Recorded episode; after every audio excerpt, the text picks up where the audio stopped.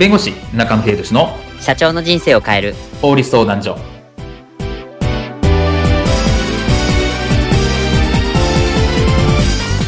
こんにちは弁護士の中野秀俊です。こんにちはアシスタントの堀内隆です。この番組は IT 専門の弁護士中野秀俊がこれはすぐに使える法律主に企業法務の知識を分かりやすくそしてちょっとコミカルにお伝えする番組です。よろしくお願いいたします。今回のテーマは看板やポスターの写り込みは OK? 著作権、商標権との切っても切れない関係とはについてお話を伺いたいと思います。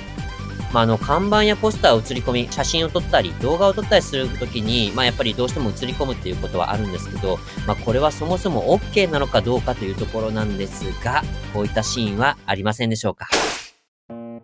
社長、最近駅前にナッキーの17茶のでかい看板ができましたね。そうだなナッキーかわいいよな。かわいいっすよね。あそうだナッキーの看板をバックに今度発売する新商品の動画を撮影して YouTube にアップしようぜ。え？社長、それはやばいんじゃないですか？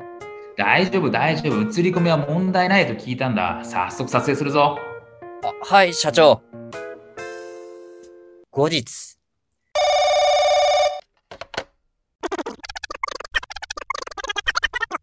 社長、ナッキーが所属する芸能事務所の方から怒りの電話がかかってきてるんですけど。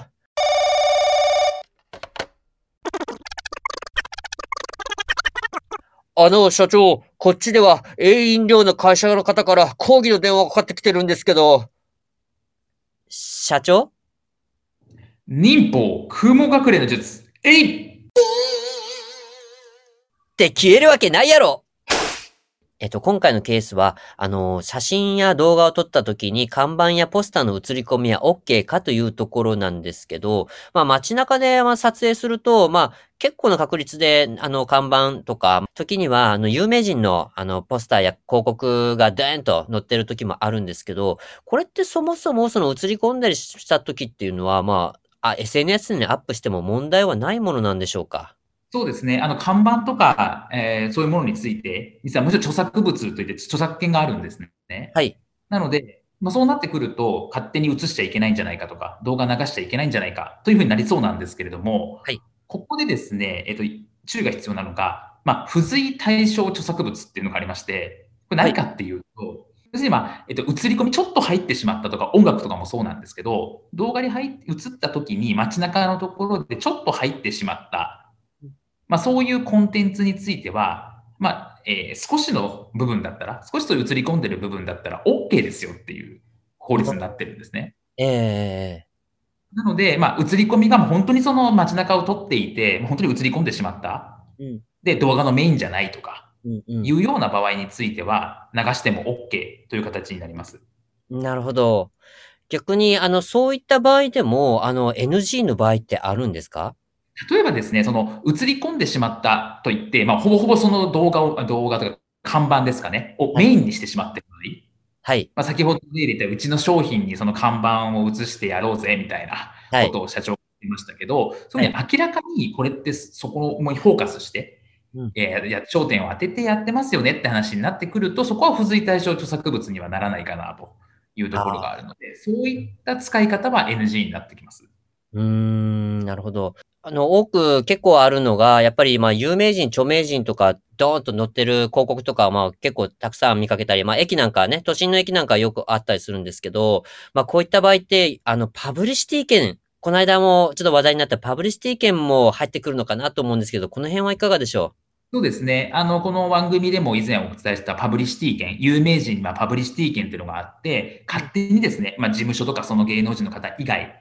は使うことができないんですという話をしたんですけれども、当然その、そこにフォーカスを当てた、えー動画を撮ってしまう、有名人の看板にフォーカスを当てたものを撮ってしまうっていうふうになると、パブリシティ権の侵害になってしまうというところで損害賠償を請求される可能性がありますというところですね。